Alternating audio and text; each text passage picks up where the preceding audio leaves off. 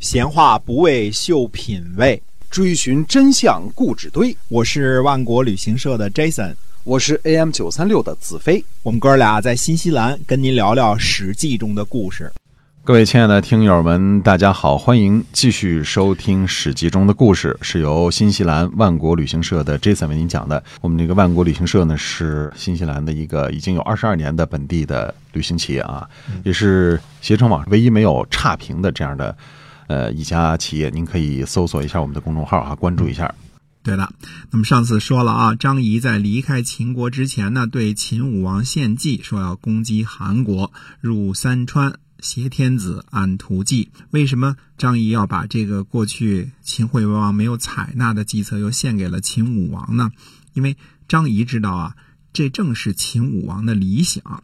我们说每一代君主啊都有自己的理想，而新继位的秦武王呢，理想就是进入成周，啊，进入洛邑。三川呢，指的是河南呃左上角这一部分，就是所谓的西北这一部分啊，因为呢有黄河。洛水和沂水流过，所以称作三川。后来呢，呃，秦在占领这个地方之后呢，设立了三川郡。既然三条主要的河流都流过这里，可以知道这里呢是比较低洼的地区。换句话说呢，就是建立道路的地方啊，要道通衢啊。因为这个地方呢，因为低洼，沿着河肯定都是低的地方吧，河水往低处流嘛。那么其实这个地方呢，是东西交通的要道。三川呢是韩国的土地，但是呢，它某种程度上也等于是周王室在洛都周王室所在的这个洛邑的西部屏障，而韩国呢，呃，在三川呢最大的要塞叫做益阳，古代的益阳城位于今天的河南益阳县的韩城镇，大家呢打开地图就能看到啊，现在有这个。谷歌地图啊，这个打开之后能看到地形图，你能看得清清楚楚的。它就是沿着洛水，呃，在这个洛水的中间部分啊，就在现在的益阳县的范围之内。韩城镇呢，正好扼守在洛水的中间，那个时候可以说是呢兵家必争之地啊。我们讲过这些狭长的道路上的这个城镇的重要性啊，就是，呃，那里边驻兵，你就很难这个通过这条道路啊。那么秦武王呢，新晋启用了甘茂。秦武王呢对甘茂说啊，秦武王对甘茂说这几句话呢，正好是显示了秦武王的心思和他的理想。他说呢，寡人欲居通三川以窥周史，而寡人死不朽乎？翻译成今天的话就是说呢，我要让我的车通过三川去窥探一下周王室，那我就算死也就不朽了。那么秦武王呢启用甘茂，就是想让他去攻打三川上的最大的要塞韩国的益阳。那诸位会问了，说为什么呃秦武王找甘茂而不是去找公孙衍或者找处理机呢？对吧？因为公孙衍也能打，也能谋；处理机，呃，号称智囊，也能打，也能谋。因为不能找公孙衍呢，虽然做着秦国的官但是同时呢，他也做着魏国的官而且还做着韩国的官他是韩国的相，所以这个他是他是多重身份的。嗯，所以公孙衍呢，对于攻击韩国呢，可能并没有很大的兴趣。处理机呢，也是一个亲韩派啊，不知道这个是因为跟韩国有亲戚关系呢，还是吃了韩国的好处。总之呢，处理机是个亲韩派，这也不是什么秘密啊，在这个这个秦国的朝堂，大家都知道。所以秦武王呢，想要实现自己的理想，肯定去找甘茂，而不是去找公孙衍或处理机。那么甘茂说呢，请让我去魏国，约魏国呢一起攻打韩国。秦武王呢，就派了向寿做他的副手。向寿这个人，后来我们还会交代啊。其实这个攻打韩国的计策是张仪出的，按说应该是张仪干这事儿，但是秦武王同学不待见张仪，对吧？这没办法啊，所以就找甘茂去了。那么甘茂呢，主动请缨去出使魏国，但是到了魏国之后呢，甘茂就对这个副手向寿就说了：“说呢，你回去呢，禀告秦武王说呢，魏国已经跟我们。”决定跟我们合作了，嗯，这还他他刚到还没去拜见呢嘛。但是呢，请您呢还是放弃韩国，只是只让这个相寿呢对对这个秦武王说，请您放弃攻击韩国这件事儿呢成了之后，所有的功劳都是你的。这是甘茂对相寿说的啊。甘茂主动请缨，但是到了魏国呢，就派相寿回去，让秦武王放弃进攻。这又是为什么呢？呃，不但诸位想问这个问题啊，秦武王也挺想知道的。所以等甘茂这个出使回来之后啊，秦武王就去找甘茂询问了。那甘茂回答说呢，说益阳是个大县。上党和南阳啊，为这里储备了很久的物资了。说益阳是个县呢，实际上的规模呢，相当于一个郡。甘茂接着说呢，说张仪为秦国西边攻取了巴蜀之地，北边取了西河，南边取了上庸。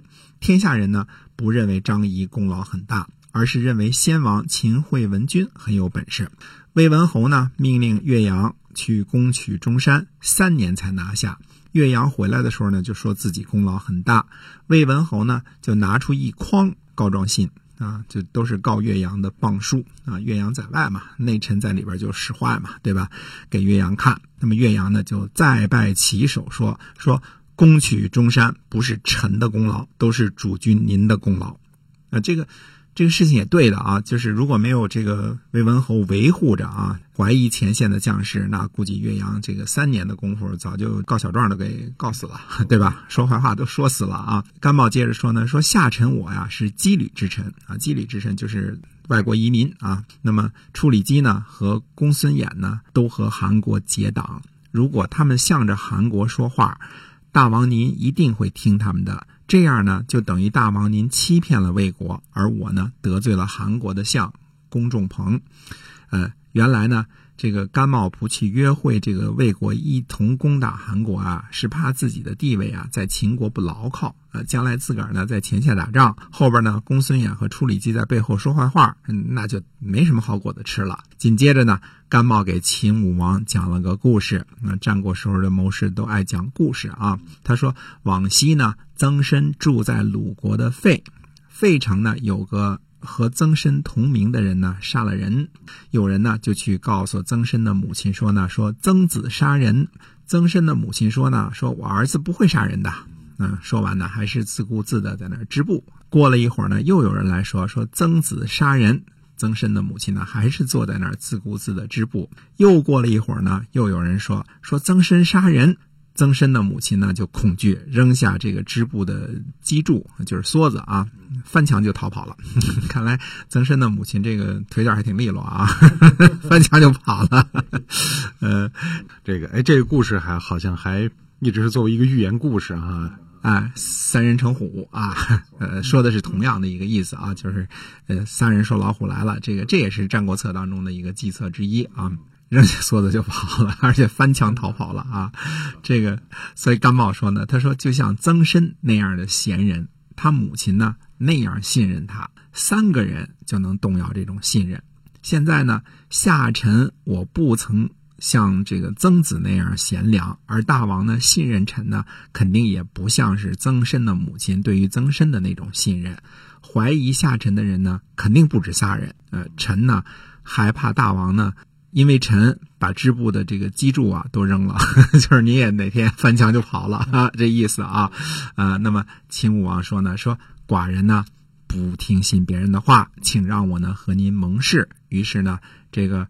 秦武王呢和甘茂呢果然就盟誓了，哎，所以这个呃，大家看这个战国时期的这些个谋士啊，可不是简单的人物啊。这些人这个前后虑事之周啊，不是说齐看三招啊，至少前三年后三年都想好了。甘茂呢带着兵去攻打益阳，益阳这么大的一个城市，等于是交通要塞嘛，那咽喉要塞对吧？不可能一时半会儿攻打得下来。那攻打不下来，前面在这儿可能是损兵折将，可能是停滞不前。后边两个人，尤其是这个公孙衍和处理机，在后边说点小话，这个秦武王心里一动，那他就完蛋了，对吧？所以这个甘茂呢，从前往后，从这个主动请缨去魏国啊，联系这个联系这个魏国，然后呢，又让相寿回来呢汇报。以至于呢，最后逼着秦武王呢来询问他，正好趁着询问他呢，开始给秦武王讲故事。这故事讲的你说多好，这故事这个切中要害啊！而且这个事儿肯定几乎可以断定，如果是甘茂不说的话，一旦傻乎乎的带着兵就就奔益阳去了，那后边这个几乎就可以是这样的了。所以先得坚信一下秦武王的这个信心。我羁旅之臣啊，但是我是给您拼命的。不过呢，呃，您也得好好的信任我，不要听人将听人听信将来这个小人的谗言。这个谋士了不起啊！当然，甘茂也是。呃，那个时期呢，了不起的一位谋士。那么，到底这个秦武王这个盟誓之后呢，秦国到底会不会对益阳用兵呢？会不会大动干戈啊？这次是大动干戈。所谓大动干戈，就是呃，正式的是拿七雄之一的韩国开刀了。那么，而且还要去成周周王室洛邑去看一看啊，要挟天子按图计。那么，到底这这出会怎么往下演呢？那么，下个礼拜跟大家接着说。今天我们这个史记中的故事呢，先跟大家聊到这儿，感谢您的收听，我们下期再会，再会。